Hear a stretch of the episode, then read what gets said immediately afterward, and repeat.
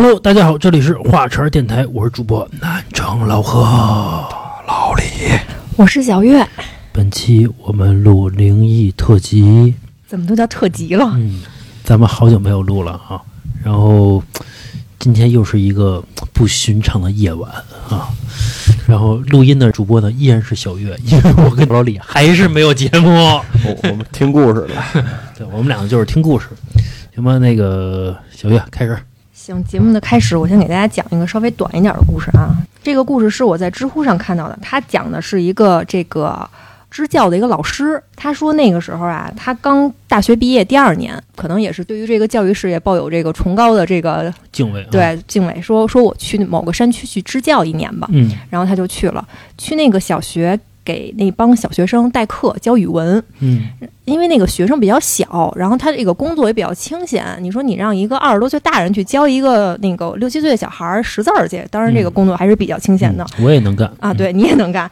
然后这个小姐姐呢，平时有一个爱好，她喜欢喝茶，然后爱喝那种艳茶，嗯就是听众朋友们可能也明白什么叫艳茶，就沏的那种特挺浓的。对，特别浓的茶。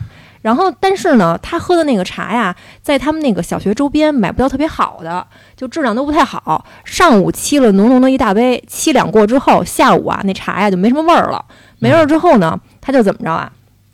他那办公室，他那桌子后面是一窗户，嗯，然后窗户外边呢，那个时候是秋天，种了一株月季，嗯。他就顺手把那茶叶呀，就往后那么一泼，就嗯泼到那个月季的树坑里去了。啊，啊，那意思就是说，是不是还能把这个月季这花儿给养养啊？这不挺、也挺啊。主要是图方便。啊，主要图方便，就到那儿了，嗯。就到了那个月季那树坑里了。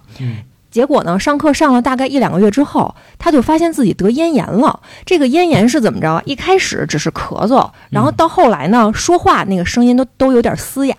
一开始没有在意，因为觉得你当老师嘛，嗯有咽炎很正常。十个老师里面，可能九个老师都得过。嗯所以他也没有特别在意。吃了点什么那个润润喉的这个药之后呢，对金嗓子喉宝也不见好，一天比一天重，嗯到最后呢，已经开始咳血了。哇，也吓坏了呀，赶紧去那个县里的医院去看一看去。结果一查吧，化验了很多东西，血液也查了，然后什么这个白细胞什么都看了，说你这个都是正常的。我，然后我看你这个嗓子里面也没有发炎，也没有溃烂。嗯说你你到底是觉得哪儿不好啊？你还是说你这个压根儿就不是嗓子问题，是肺里的问题？说你要不查查你是不是肺癌呀、然后给这说话真损，哈，就是好好多大夫说话都这样嘛，然后给那个小姐姐吓坏了，赶紧着就去说再拍个什么片子查查是不是肺有问题，结果全身啊花了很多钱，然后查了一溜够，全是正常的，什么问题都没有。嗯结果就怎么办？咳着血来，咳着血走。到家之后呢，继续讲课，晚上呢一边 睡觉一边咳血，嗯越来越严重。后来有一天上课的时候，还是嘛，这喝茶的习惯没有改，只不过因为嗓子的问题，不喝燕茶了，开始喝点菊花了。嗯又是下午，菊花没什么味儿了，说把这个茶呀顺着后边一倒，嗯结果倒的时候呢，忽然发现那个月季的树坑里面有一个看着方方正正的一个小木板儿，他就奇怪，他说这是一什么东西啊？这个月季树坑里面怎么有一小木板儿啊？就把这个学校里面的这个教务处什么的保安什么都给叫来了，说你们看看这底下是个什么东西，别埋着什么东西，咱不知道。嗯然后就把那个月季树坑里那个底下东西给挖出来了。嗯，挖出来一看呀，是一骨灰盒哇，哇，埋那儿了。啊！不知道为什么就把骨灰盒埋那儿了。后来呢，老校长也来了。老校长一说呀，是怎么着？说他们这个学校支教的地方比较艰苦，然后选址呢可能选的就比较偏，所以就导致什么？他这个学校之前是一坟场，是一坟地，嗯那里头啊全是坟。可想而知了呀，他每天泼茶叶的这个地方，不知道是哪个大爷的一个坟。然后当时他那个隔壁的老师就跟他说说，那你好好想想，你这嗓子为什么疼吧。然后自打那之后啊，那个人那个月季那个花儿底下呀，什么弄了点贡品，烧了点纸，嗯然后拜了拜，从此以后再也不敢往那儿泼茶了。第二天嗓子就好了，哦，哦就是这么一个故事。其实他最早说那个查嗓子也没问题，嗯，查肺也没问题，还咳血，我觉得是不是嗓子开鱼刺儿啊？喝点醋，哎，就是你天天往人身上泼水，嗯，人都不弄你啊不是人家弄你光弄点嗓子也算客气的，啊，因对为你是老师嘛，嗯 就是靠嗓子说话嘛。然老李还挺理解人家。对对对理解万岁，是吧？就是相互的。是是是。来一个长点的，行，那我再给大家分享一个。分享这个故事的是一个小哥哥，他也是说自己从小啊八字比较阴，可能呢这个这个别看是个男孩儿，但是嗯八字儿阴导致呢觉得自己有点灵异体质，有时候也会经常就娘里娘妻是啊？那倒不是，就是就是不是八字儿和阳字儿和这个性格可能还是不太一样的啊。啊反正就是八字儿比较阴，然后呢，那个有可能会在晚上看见什么东西，所以他自己也相对于的稍微在意一点这个事儿。嗯说他那个有一年啊来北京打工，然后呢就租了一个房子，嗯租一房子吧，当时可能也是图便宜，这个房子其实比较旧。导致里边的那个家具也比较旧。他当时的想法是，嗨，便宜嘛，头一年过来刚毕业，然后没什么钱，将就将就。对，将就将就吧。然后他那个卧室是怎么着？是他的那个床对着一个梳妆台，然后那个梳妆台上面那个镜子，就大家应该都知道吧，就是那种红，好像是红木的梳妆台，然后那个阴了八气的，特别阴。镜子还特别大，他那个镜子正好对着床。当时一想，你说，首先我一男的，嗯我又不用梳妆台，嗯，然后你这弄一镜子，成天对着我，我这一睁眼就看见我自个儿跟镜子里，他也觉得挺害怕的。嗯但是你给他搬走吧，又怕房东不同意，而且你嗯搬出去，你还得找什么搬家公司，也也挺贵的。他就想一什么招啊？他说我好歹我拿块布把那个镜子给把那镜子挡上，也是个招对对，挡上就得了呗。结果说他这个刚搬进来啊，头两天。呃，一睡觉就能在这个卧室听见什么特别诡异的声音，就是那种窸窸窣窣、窸窸窣窣，好像是有老鼠在爬，又像是什么什么什么扫地的声音。嗯他也他也说不清是什么声音，但是总是能听见这样的很奇怪的声音。然后等到再过一段时间，说听不止听见声音了，开始做梦。有一天晚上，他就梦见呀，他也不知道自己在哪儿，好像是反正周围也都是雾气，好像是也是什么深山老林里面有一女的。她在这个梦里隐约觉得她挺漂亮的啊，看不见人家五官，就是觉得条儿也挺顺的，是吧？怎么都还行，猜测可能长得不错。嗯非要拽着她在这山里头玩儿。他说：“那成，那咱就玩玩吧。啊嗯啊啊！玩说对，说说跟人就玩玩吧，在那个在那个深山老林里边儿，一会儿又爬山，一会儿又过河的，还游了游泳，哎，还挺开心的。玩完之后啊，那女的跟他说：说你啊，你要不上我们家坐坐吧？嘿，那感情好，那感情好啊。啊，然后这个小哥哥这跟你们想法一样吗？嗯，那感情好，那就一块儿去吧。那女的就领着他，嗯翻过一个山，然后那个就到了他们家了。说他们家是怎么着啊？到了门口一看呀，他们家呀，那女的那个家是一个立起来的一个柜子。咱们一般的这个门不都是左右开吗？然后那一拉就行了。他们家那门啊是由上到下那么拉下来，铡刀啊，然后迈进去 哦，啊，是是这样，是这样一个结构机。关似的。是啊，然后他就说这是你家，他说对我我把门拉下来，咱俩进去躺这儿就行了，这就是我家好家伙，这么明示吗？啊。然后你听我说呀，他说你们家这个也太奇怪了吧，这个是什么结构啊？嗯然后那个女的就说说啊，我老公啊对我不好，所以我就只能住这儿了。哇，那这个更啊，更符合这个那个嗯心理了啊。这男孩就说说你老公对你不好，你干嘛就上这儿住着来呀？然后那女的回回过头来就看着他说说那人死了不都得住在这儿吗？哎呦，嗯，然后他就再把那个那个上面他们家那所谓的那个门一拉下去，他一看，我操，这不是个棺材吗？我操，也就是说，那女的要拽着他上这个棺材里面躺着去哦，啊！等于是一个棺材立着呢。对，一个立着的棺材，哦，看着像一个上下开门的一个柜子，其实嗯是一个棺材。然后我操，这小哥哥就惊了，说说我不去，我不去，我我我走了，你你自己回去住去吧，我我明天还得上班呢。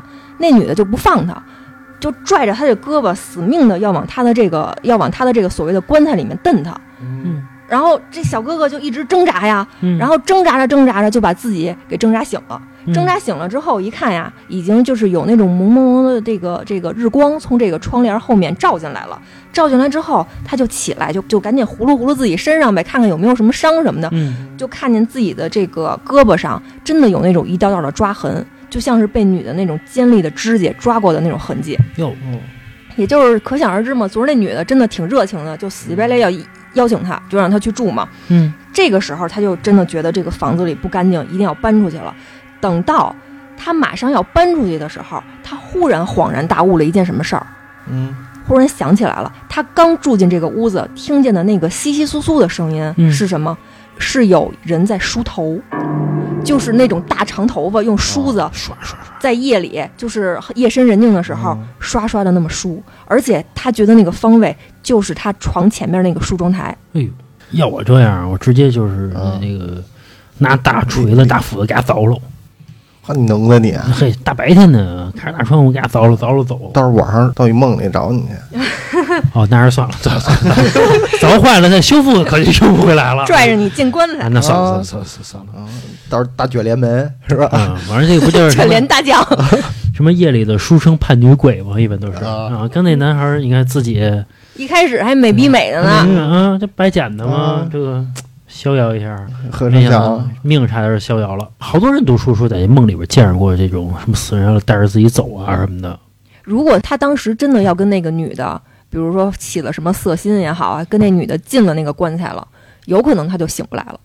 是他也他也是好奇，有人刚一上来，直接把女的往里往前面一推，操 就来了，操细思极恐。啊，也是没什么说的，稍微有个词儿你不会说这个。其实我觉得那个梳妆台啊，它要是一、嗯一面正常的镜子还好，再是一铜镜，我操，那就更恐怖了。嗯，铜镜都是小的吧，没有那种一大面儿的吧？人家没说大面儿啊，对不对？小面儿呢，对吧？一大梳妆台，一小镜子，对是吧？接下来再给大家分享一个，这个故事是不是那么恐怖？但是我觉得还是挺让人唏嘘的一件事儿。呃，他讲的是自己亲戚的一件故事，嗯就是他叔叔身上发生的事儿。嗯，说他叔叔这个人啊，人其实挺好的，然后也非常热心，然后对这这个家里边老人也是也孝顺，然后对他们这种小辈儿也比较关怀，人尊其老爱幼，对对对，人其实也不错，然后自己呢就整点什么小买卖是吧，嗯。挣点钱。小老板，对，啊。作为一个男人而言，方方面面其实还挺合格的。是。但是呢，他就有一个特别不好的一个缺点，这个缺点其实也挺致命的，嗯，爱喝酒。然后你喝这是一个好习惯，这个不是，是你听我说，然后就是你喝酒没关系，是吧？你有量有度，你喝点得。但是呢，他喝完了就变身。撒酒疯。啊，撒酒疯。打媳妇儿。打媳妇儿追孩子啊，外边尤其外边受了气了，啊，啊啊啊！可算是那个什么了。对对对，然后他这个叔叔的媳妇儿，就是等于是分享这个故事，楼主叫他婶儿，嗯。说他这个婶儿吧，跟他结婚这个二十多年，一直忍气吞声着。本来也是想着是吧，咱一块儿过日子，是不平时也都挺好的。你喝醉酒，我就忍忍你，打打两下就打两下了一顿就关了一顿，啊啊啊！结果呢，因为一件什么事儿，还是这个他这个叔叔喝了酒，嗯撒酒疯，嗯，这回把那个婶婶打得特别严重。嗯然后婶婶一气之下就从家里跑了。跑了之后呢，这个叔叔等到醒完酒已经是第二天了，一想昨儿这事儿。因为什么呀？因为也不是他喝完酒之后毫无缘由的就开始抽人家、打人家，嗯肯定也是中间拌了几句嘴。嗯，然后一想啊，吵吵吵完架，你还回娘家是吧？嗯你你你跟你回娘家，你好好反省反省去吧。有种别回来，啊，对。然后一开始就先绷着，说说你自己跟家里跟你娘家好好待会儿吧，我这两天我再喝点儿去，就是你你也你甭管我。结果呢，一来二去的绷了三天，绷不住了，嗯就开始一想，觉得自己肯定也是不对啊。你吵架归吵架，你动手肯定不行，就往那个他这个婶婶的娘家打一电话，那意思就是一开始态度肯定也挺好的，想赔礼道歉，给人劝回来嘛。嗯结果一打电话一问呀，说这个婶婶压根儿就没回去。哟，啊，这三天也不知道去哪儿了，马上又给这个婶婶的工作单位打一电话，一问这三天呀一直都没来上班呢。那边的领导说你给我打电话，你问我，我还想问你呢。我我我我都不知道他这几天去哪儿了，联系 联系不上，我都不知道去哪儿找这人家。到这个时候，这叔叔心里就开始慌了，嗯说这三天失踪不见呀，按理说你要是报案的话都能立案了是啊。是然后赶紧着就说就给这个楼主的爸爸，然后包括家里面这些青壮年打电话，然后四处派人去找去，说赶紧去找找看这人去哪儿了吧。嗯这时候开开始很着急了呀，说这个叔叔一边开车一边寻摸他自己媳妇儿嘛，然后找着找着，忽然经过一片水塘，然后经过这片水塘的时候，他这个叔叔心里头就突的一下，就一紧，嗯就忽然就有一种特别不祥的预感。为什么？因为这个水塘是他媳妇儿，也就是这个婶婶的父亲埋葬的地方。哦，他当时就有一种强烈的预感，说不行，我我得上我这老丈干的坟前去看一看去。嗯一扭这方向盘，赶紧着就上那个老丈人坟前去看一下去说，然后一去，果然就发现坟边上躺着他媳妇儿的尸体。哇，他媳妇儿怎么着啊？就是喝了农药自杀了。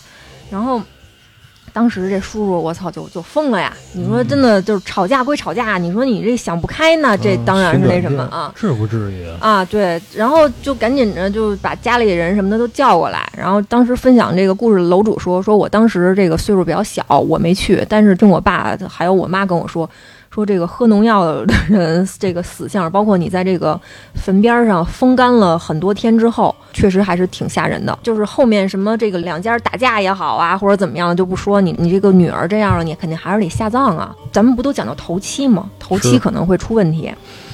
当时他这个婶婶找到的时候已经是第三四天了，呃，把这些一系列的什么停灵也好啊，火化也好啊，都弄完了之后呢，刚好在守灵的那一天，应该是第七天，就是头七那一天。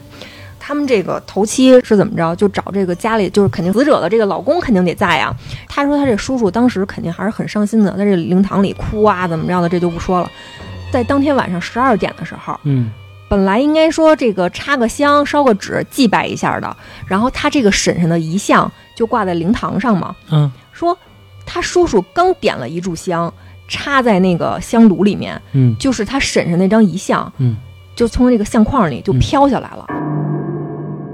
哦当时大家就一惊了，为什么？因为这个相框后边是有那个别针儿的，是是有三个角的那个别针儿，别的应该是很牢的，就不知道为什么这个这个这张照片就飘下来了。大伙儿肯定还是吓坏了嘛，但是因为人比较多，吓坏怎么办啊？也只能人多还对呃，毕竟人多忍着点，呗。然后又把那个相片儿给别回去了，别回去之后，马上第二天就要那个出殡了嘛，就要嗯下葬了。下葬之后，说他这个婶婶平时啊就爱好这个爬个山，嗯然后徒步一下，运动流这一块儿的。嗯然后他这个叔叔可能也觉得自己做做的这个事儿肯定也挺过分的嘛，然后他买了好多什么名牌的运动衣、运动鞋什么的，说那意思就是说我给你擦在身上，然后我给你换上去，嗯是吧？等到你在下边儿也穿的体面点儿，爱玩什么就玩什么。结果去穿这个鞋，怎么穿都穿不上，就是那个脚像会跟他较着劲一样，嗯。就是怎么穿这个鞋都穿不进去。等到换一个人，也就是这个楼主的妈妈，嗯。去给他穿这鞋，一下就穿上了。啊。也就是说，这个婶婶可能在那个时候还跟他较着劲呢，记恨他，对，记恨他。嗯。然后等到他这个婶婶终于顺利的出殡完了之后，又过了一段时间之后，差不多得过了三四个月吧，说他这个叔叔的尸体嗯。又在那个水塘边上被发现了。哦，啊。说说说被发现的时候是怎么着啊？当时已经是一个冬天了，嗯。说他这个叔叔又是一身的酒气，嗯。衣服脱在旁边，他整个人是光着的，等于是活生生的被冻死在了这个水塘边上。但是哦。死的时候不知道为什么面带微笑。分享这个故事的楼主就说嘛，说我这个故事可能不是什么特别诡异、特别吓人的，但是真的是我亲身经历的。到现在啊，说什么法医去做什么尸检什么的，到现在都不知道我叔叔的死因是什么。给出的结论就是这个人是在这个水塘边被冻死的。就是索命嘛。对，他那老婆就认为是你把我害死的，那你也别想活。对，要说这个女的呀，这一吵架呀，别老回娘家？你看出危险了吧？然后说说就是 你像他喝的这个药，应该是就是你们知道有一种农药叫百草枯吗？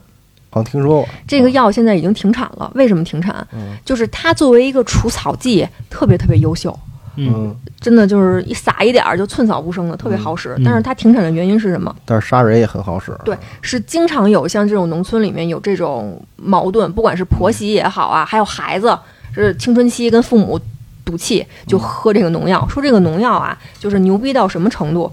它叫给你后悔的时间，但不给你后悔的机会。嚯，就是你喝了这个药之后，你头一两天你可能去医院，觉得自己什么事儿都没有，跟正常人一样，我我有什么可治的？但是大夫知道，大夫那意思就是肯定就会跟你的家人说，该吃吃，该喝喝，什么都别想了。然后等到再过两三天之后，你就开始发现自己啊，开始有什么口腔溃疡，啊，开始什么这块儿这个嘴里就开始烂，嗓子开始烂，慢性药。对，然后等到也也不是慢性，等到再往后，就是你的这个肺就开始纤维化，就成那个估计就是一抓絮就跟絮对就絮状，一抓就成烟儿了，嗯，就是这样一东西。反正这个致死率好像说至今为止啊，如果你喝的够量的话，好像十毫升还是多少毫升就足以致命。只要你喝的够量的话，没有救下来的例子。凡是那些救下来的，后半辈子也过得特别痛苦。你说停产有啥意义呢？我吃老鼠药也死，怎么都死。你吃老鼠药可能就是有后悔的机会，也有后悔的时间，这个是你后悔也没有用。所以就给他停产了。你说这事多讲理嗯，啊！你说多讲理这事儿，当时说我穿的是除除草剂，啊，谁他妈是多讲理？啊！多讲理啊！这事儿。当时啊说这个什么这个叫什么来？这个百草枯之父，你说人家当时发明这个作为除草剂这么优秀，结果因为很很多人喝它自杀被停产了，人家当然觉得也挺冤枉的。是，是但得觉得但是没有办法，那你滴滴为什么的呢？是啊砒霜什么的怎么不停产啊？那些什么蟑螂药、嗯老鼠药都得停，对对？吧？说明那些都不好使，可能。对对，就这个好使。那个有没有更狠一点的？接下来再给大家分享一个啊，这个故事还是挺有意思的，我觉得。嗯，呃，分享这个故事的这个是一个小姐姐，她讲的是自己姥爷去世的一件事儿。说到这个姥爷这个人啊，平时啊，这个生前啊，他姥爷这人有一特点，就是嗯一般的老人可能都是啊，就是比较斤斤计较，哎，对于这种小小钱小利什么的看得特别特别重。是但是他说他姥爷啊，尤其是。哦，就是属于那种，比如你去菜市场，你跟人家砍价，比如会为了这种一毛两毛的死磨两句，嗯他姥爷能能跟那儿理论半个小时啊，啊，就是这样一个人，可以理解，老人们苦日子过惯了，比较节，穷拿的。对对对，比较节俭。然后说他姥爷有一年春天，因为突发的这个心肌梗就住院了，然后心脏什么的一直都不太好，然后大夫就跟他说，这个老人家呀一定要注意做好保暖，千万别感冒了，嗯一感冒就容易引发并发症，就很危险。结果拖了一年之后呢，他姥爷还是在秋天的时候得了一场重感冒，得完重感冒之后人就没了。嗯，人没了之后呢，家里面的家人肯定也是，其实岁数也大了嘛，也会做好这种心理准备。伤心之余呢，就赶紧置办这些出殡的事儿呗，买了什么各种什么棺材、寿衣呀、与什么元宝纸钱什么的。哎，守过头七之后，就准备去这个下葬了。说结果呀，在头七这天晚上，先是分享这个故事的小姐姐，她的母亲听见这个屋里面有菜刀响，就是菜刀响是怎么着？就是剁案板哒哒哒切菜的声儿。哦说那个手法呀，那个声音呀，一听就是他爸，嗯，没跑。他说我妈这人心比较大，听见有听见了，一扭脸接着睡了。亲爸爸，有什么可怕的？头七第七天回来看看我，我没什么事儿 啊啊，就就就就睡过去了。然后到第二天呢，就是出殡的日子。说到了这个出殡的日子啊，按理说他们这个流程可能说家里面挂着当地的习俗是家里面挂着遗像，然后家里面的这些什么这个孙男弟女的吧，什么儿子嗯闺女的，对着这遗像啊，说什么磕个头、拜敬敬香什么的，大家伙一块儿就出殡了。说当时家里面所有的人全到齐了，马上就要点炷香敬敬香了吧？说在他姥爷住的这个小屋里面有一部老年机，就是那个哦手机，就巨大个儿那个，然后声音巨吵，主要是按键比较啊，大对，按键也特别大。那个老年机还有一个什么特点，就是你在拨电话的时候，他会把你电话号码念出来啊。是是，就是你摁一，你摁一，他就给你念一；你摁三，他就给你念一下。是是是。然后说这边正要敬香呢，祭拜一下老爷呢，就听见他那个老爷的那个老年机开始跟那念念手机号幺三几叉叉叉叉叉叉叉叉嗯。然后大客厅里面聚了十多个人，当时一下鸦雀无声的，就特别安静，都惊了啊，都就什什么意思？就开始念，念完一遍之后，他妈就说说那个。啊，咱继续吧，爸可能回来看看。他妈心大，那人家舅舅姨的心不大呀，当时就肯定害怕呀，哆哆嗦嗦的，马上就要再敬香去。马上要敬的时候，听见那老年机又响了第二遍，还是重复了刚才的手机号码幺三几几几叉叉叉叉叉，又念了一遍。嗯嗯大伙儿这会儿又没反应过来，他舅舅就问他妈说：“大姐，这这是什么意思？咱这怎么办呀？”他妈还没来得及说话，老年机紧接着又念了第三遍，还是同一个号码。当时他舅舅就说：“说听这个号码好像听耳熟，呃不是耳熟，说就是咱们这一片儿的吧？说他们那一片儿的那个手手机号可能分发下来的时候，那个你一听能大概听出来。”嗯，是那号段的，对，是那号段的。他说好像就是咱们这一片儿的吧，但是我我实在不知道这个号是谁的打一试试呗。啊。然后他妈就说，那咱这怎么办呀？咱是不是得打一试试啊？但是最后的那个号码是几，他们没有听清楚，就是十一位的手机号吧。十一位的这个号，最后那位没有听清楚，结果这个手手机就像是能听能能明白他们什么意思似的，紧接着又念了第四遍，嚯，第四遍之后又念了第五遍。到了第五遍的时候，全家人全都记住这个手机号码十一位的数字到底是什么了，嗯，然后就那就成吧，那就拨过去，对，就拨过去呗，也不敢耽误，这都念爸都念了五遍了，嗯是？吧？你再想着以后再怎么着，那也来不及了，就想着今天咱就立马去拨过去。结果就按照这个号码打过去了，这个打过去之后，发现那边接电话的呀是是一糙老大爷，然后一打听说这人是谁呀？是他姥爷老家的一个老邻居。就是这个老家是怎么着？他们现在住的是楼房嘛？大概在几年前，他姥爷跟他姥姥是住在乡下的一个自建楼里面，就自己搭的那种二层小楼。嗯，然后说这个电话是他邻居的，嗯邻邻居就问说：“这个你给我打电话干嘛呀？”他这个舅舅什么的跟他妈也不好意思说，也没法说呀。说怎么说呀？我爸去世了，然后马上出殡了，拨了你的手机号，这个也不现实。后来两个人这么一聊，聊出什么事儿来呀？说这个大爷跟他姥爷还有点过节，嗯，是怎么着？是当时啊，是他姥爷要修这个二层小楼的自建房，他邻居那意思就是说，那连我的一块儿呗，咱一块儿修修，我给你钱哦，啊。结果呢，修完之后呢，他姥爷觉得这个邻居偷他们家涂料了，哦就是他那意思就是说我买的涂料本来是够的，为什么不够了？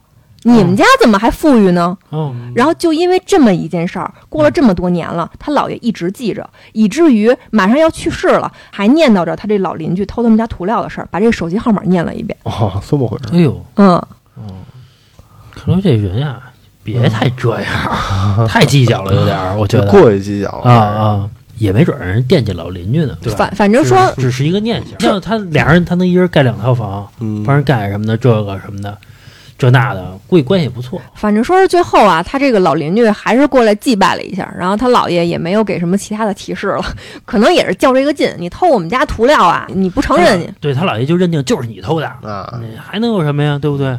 是不是给你儿子什么又盖房去了用来的，对不对？行，我接下来再给大家分享一个，哎，这故事我觉得挺可爱的。不不不是灵异吗？怎么还有点可爱呢？嗯灵异也不全是厉鬼啊，啊啊，这这个这故事我觉得还挺有意思的。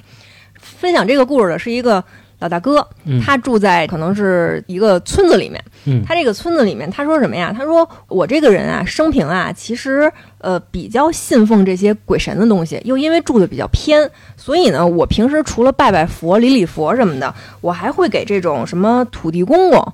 他们那块儿可能有一个这类似于这种山神庙、城隍庙是那个那个东西，会供奉什么土地公公什么的。嗯他说我有时候还会给他买一份儿所谓的供奉，一块儿就是希望他们他能保佑我们什么这个田里面的庄稼怎么样，然后这个房子更结实一点儿，哎，还挺还挺有意思的。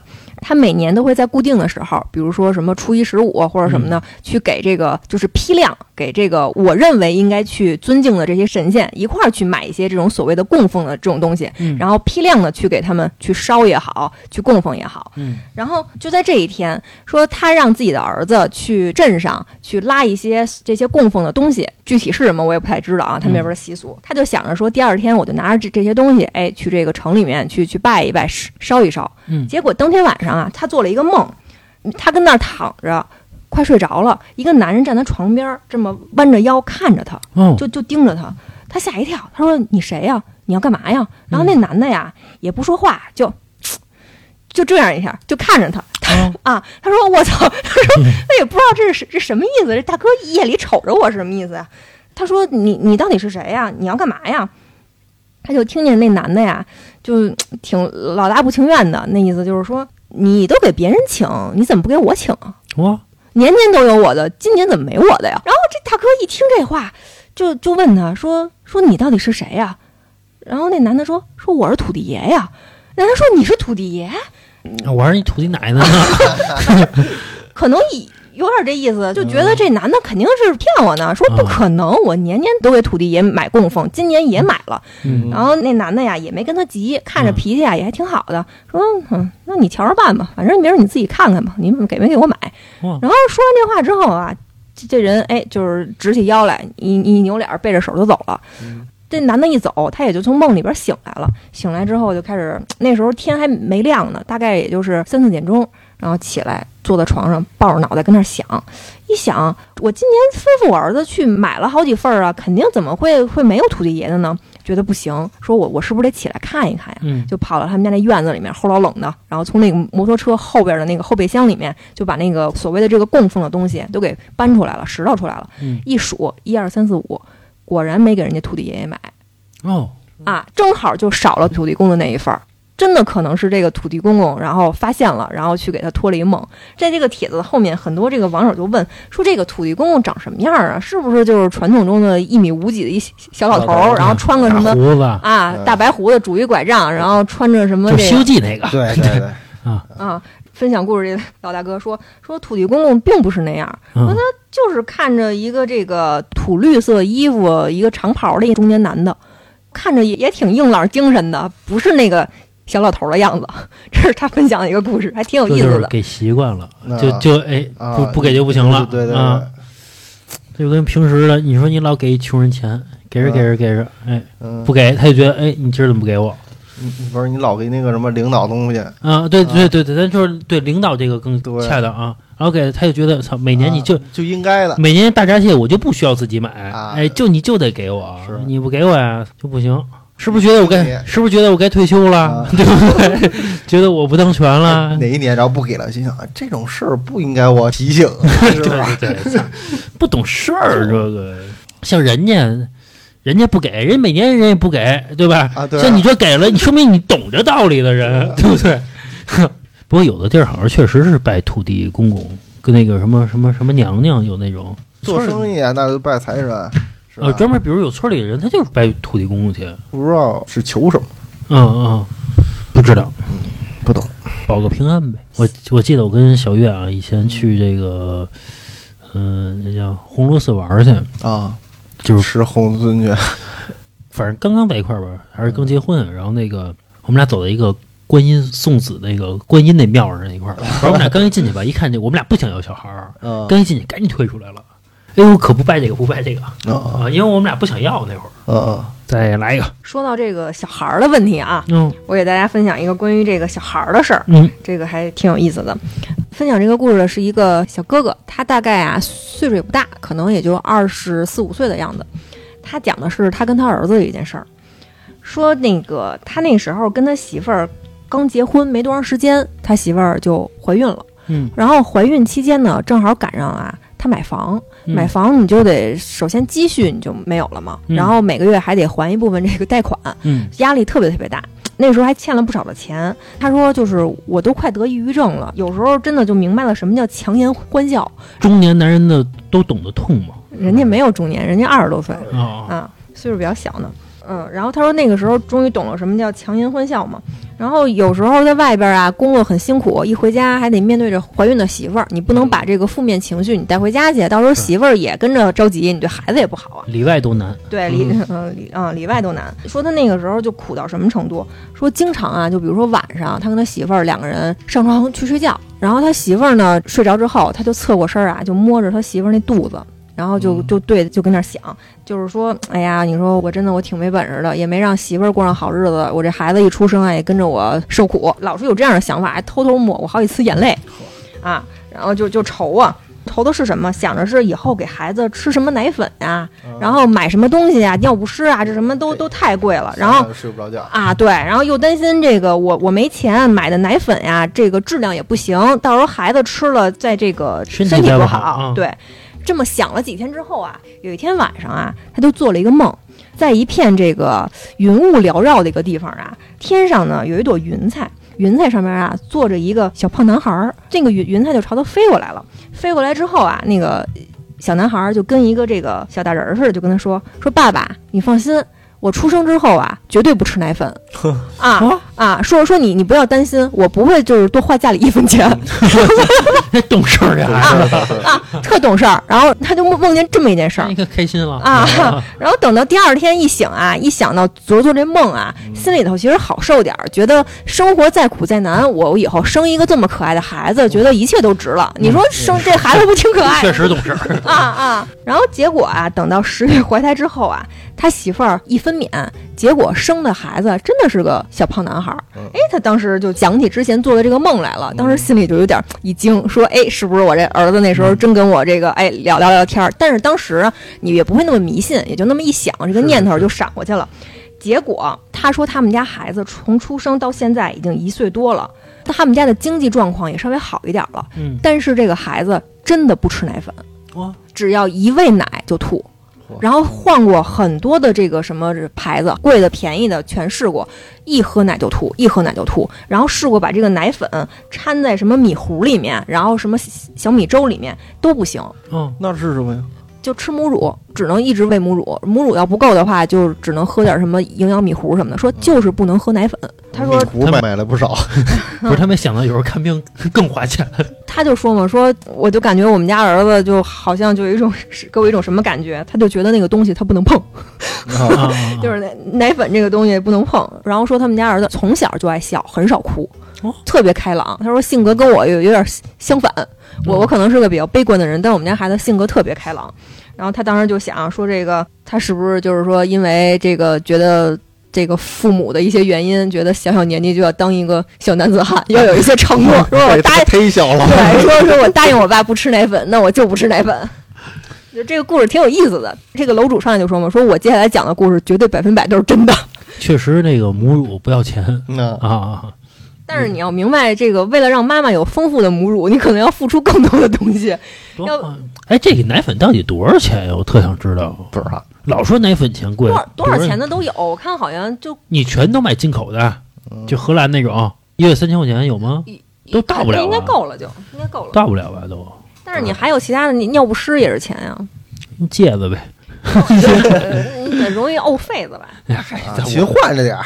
勤换点儿，多洗点儿。那是让这老何让这戒指得手洗，不能用洗衣机一洗就硬了。就是老何勤洗着点儿就行。什么时候进门老何都点洗洁？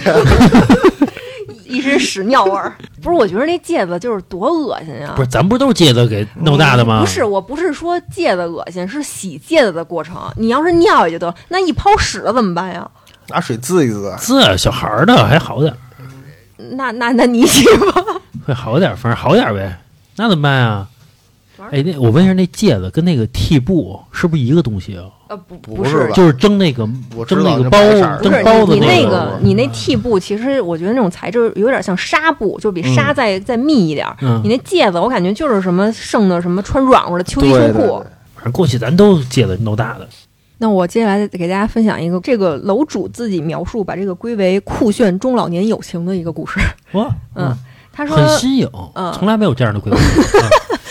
他说他爸爸呀有一个朋友，然后是他们当地小有名气的一个篆刻家，嗯就是专门给人做这个印章的，嗯，就是刻刻章章对对刻不是不是不不不是那个二百的那个啊，不不不不是那个什么啊你说的就是那什么玉啊、假章对对对石头啊，就对对对那种啊，不精美点的。刻章的，不是贴广告那个啊。啊，对，人家是专门做这个的，叫篆刻家，就是把那种什么玉石给它刻上名字啊，或者刻上什么东西的。说这个刚四十多岁的时候就已经在业内很有名气了，然后就是属于那种就是说圈子里面给的评价就是说这个人确实很有天赋，嗯未来路也特别长，属有可能是属于那种一代宗师那一类的。啊嗯他给他爸呀年轻的时候刻过一个章，但是呢刻的时候因为种种原因吧，就是出错了，说有一个角要留一个东西叫气眼儿。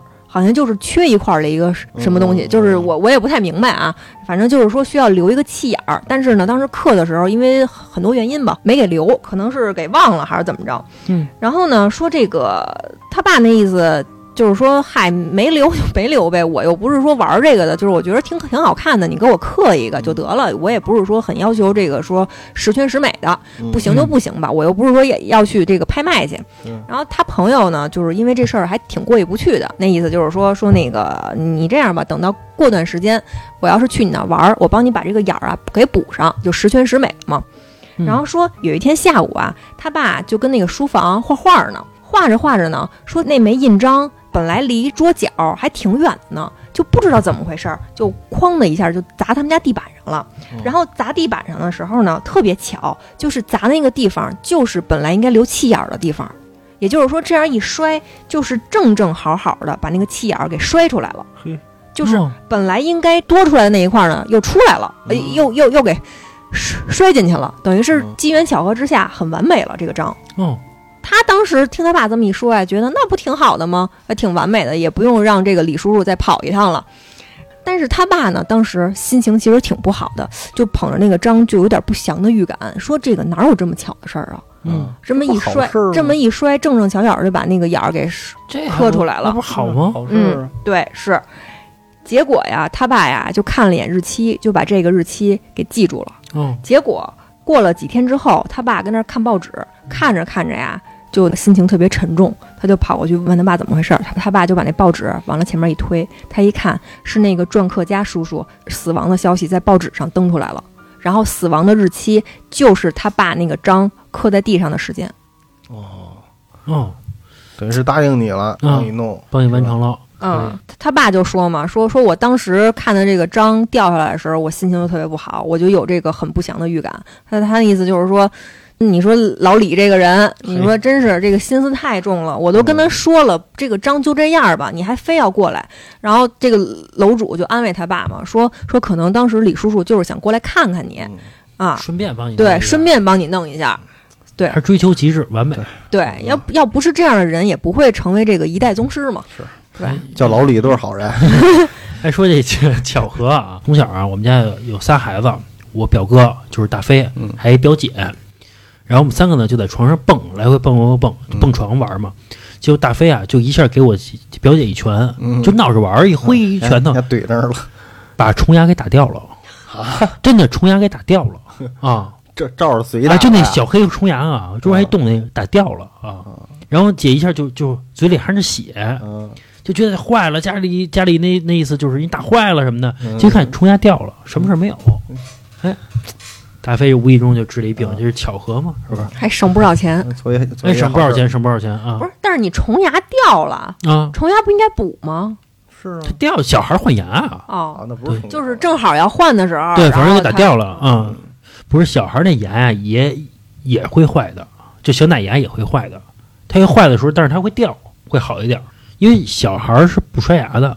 反正我我小时候那会儿都不刷牙。那是你小时候你，多大开始刷的牙呀？这我还真忘了。一般的啊，反正我上初中之后我才刷的牙。没有，我我小学的时候我就刷牙了，然后那个时候就是说初中，肯定刷了，对初中刷，小学刷吗？不一定。小你你要初中再不刷牙，你上学人都笑话你。是用我妈的话说，就是小朋友都不跟你玩儿。不是过一会儿就没味儿了？哎，老吃点东西老哥？现在起来第一件事都不是刷牙呢，就是我上厕所，我亲你，我记得我我小时候因为刷刷牙挨过揍呢，嗯因为什么？因为就是小孩不爱刷牙，但是呢，爸妈非常去，然后就怎么着啊？就是挤一滩牙膏在那水池子里，然后再放会儿水，就叫刷完了。等到我我再一回去，然后我爸妈就能看出来嘛，就一顿揍。最后再给大家讲一个吧，嗯给大家讲一个狠的，也也没那么狠，是我在天涯上看到的一个帖子，哎，还挺有意思的。说这个小哥哥平时啊好打游戏，嗯然后呢，这个有一天晚上啊，刚刚跟女朋友分完手啊，啊，心情特别不好，说那就撸两局呗，我是吧？啊对对，打对打确定是游戏吧？不是不是不是是游戏，撸撸啊撸王王者峡谷见一把，但是他但是他玩的是那 PC 版的啊嗯嗯啊，就玩那个，然后玩到夜里差不多两三点，嗯有点饿了。那这个饿了怎么着啊？这个分完手，心情也不好，游戏还他妈连跪好几局，更他妈心情不好了。那怎么办？那就吃点儿呗，嗯吃点儿喝点儿。说我要不然外卖上点点儿串儿吧，嗯然后吃点儿串儿，喝点儿酒什么的，嗯心情能好点儿嘛，嗯暖和的，饱饱乎的，嘿对吧？睡一觉 嗯就点了点串儿。说那个显示配送啊，还挺快的，可能当时也是这个节假日点夜宵的人比较多，然后显示差不多四十分钟就能送到。他说行吧，那我就玩会儿手机，抽根烟什么的。嗯然后这在这个阳台上啊，一边看手机一边抽烟，抽着抽着呢，再一看他那个饿了么那个定位，说这个外卖员怎么才过了十来分钟，就离我三十多米了哦啊？他说这也太快了吧，神速啊！嗯但是呢，他站的那个阳台，透过这个窗户，正好能看到他们小区的门儿。嗯。也就是说，三十多米，这个外卖员从这个小区门口进来，他他是应该能看见的，而且他这层是离电梯最近的那一层，嗯，然后老房子隔音不是特别好，每次这个电梯到一层的时候，一开门会有叮的一声，也就是说，他偶尔屋里很安静的时候是能听见这个电梯声的，而且是声控灯。如果说有人从电梯里面出来，一般下意识的会跺一下脚，对，是吧？也就是说，如果说有一个这个外卖员从小区门口进来，然后摁了他们这个楼层的这个电梯，以及出电梯跺一下脚，一系列他都是可以监控到的。嗯但是他就站在这个阳台上，一边看着窗户外面，然后又看了看自己这个手机，他就发现外卖员离自己越来越近，但是也没看见，也没听见。然后就在下一秒，他就听见他们家防盗门被人用那种特别特别大的声音咚咚咚的跟那凿。然后他吓一跳，他说：“我当时吓得这个烟头都都都差点掉地下。嗯送外卖的没有这么个敲门法他他当时大半夜的也有点害怕，就从那个猫眼儿看出去，说看出去吧，外面黑咕隆咚的。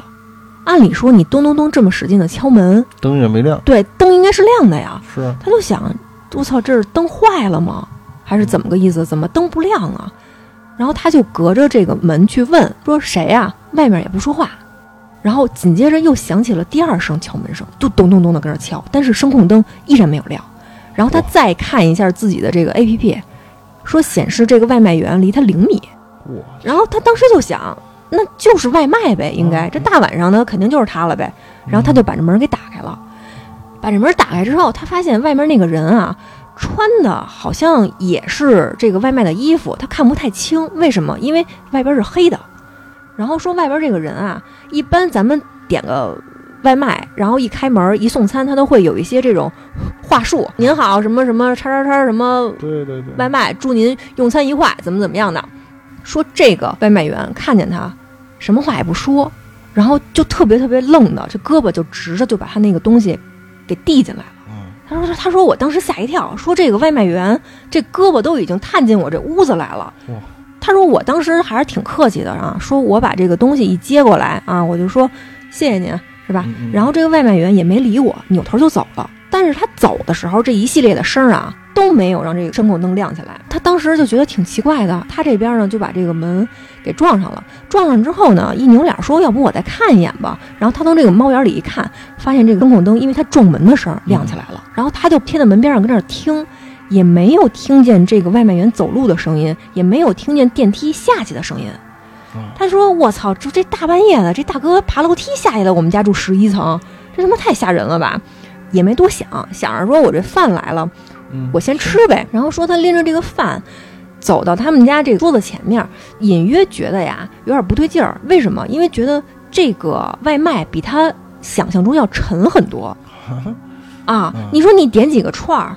点两瓶啤酒嗯没有那么沉，他说，但是我觉得这个外卖特别沉，而且啊，你也知道，咱要点个什么烧烤什么的，离老远你都能闻见那个味儿。是啊，他说我我点的这外卖什么味儿都没有，然后把这外卖这袋子放在桌子上，说拆开一看吧，然后里面东西啊琳琅满目的特别多，嗯然后一样样的拿出来，发现是什么？是两盒冰凉冰凉的米饭，啊，还有一盒不知道是什么白不呲咧的土。说那米饭凉的啊，就像冷冻室里面拿拿出来的一样，都不是冷藏室，是冷冻室。然后再往下翻，发现是什么？就是像那种清明节上供的那种糕点我去，啊真够瘆的啊，有有四五袋子，啊，然后拿出来，因为咱们上供好像都有讲究，必须是几个单数是吧不能是是双，然后拿出来全是三个三个的那种清明节上供的东西。当时这大哥说：“我操！”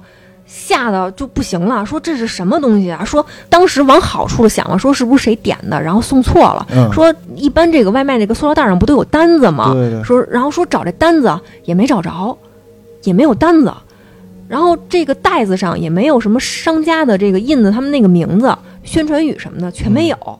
我操！当时这个就吓坏了，说不知道怎么办。然后就在这个时候，外面又响起了敲门声。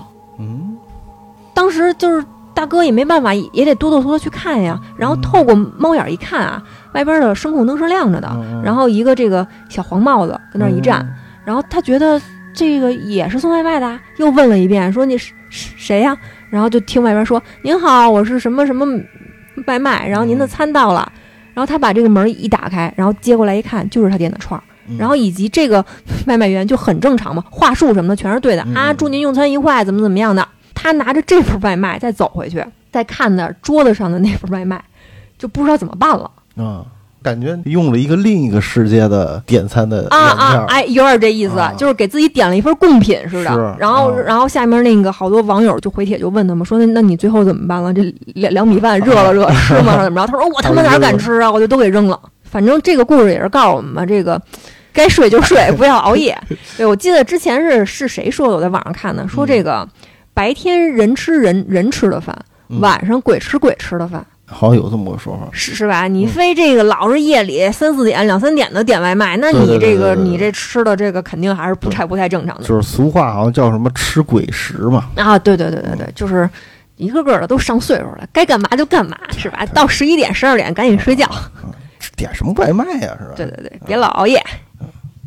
这期节目就录到这儿啊！如果喜欢我们节目的朋友呢，可以加我们主播老郑的微信，就是二二八幺八幺九七零。我再说一遍啊，二二八幺八幺九七零。您还可以关注我们的微信公众号，就是我们华晨 FM，就是我们电台的名字啊。您关注我们的这个公众号之后呢，哎，有一个小惊喜啊！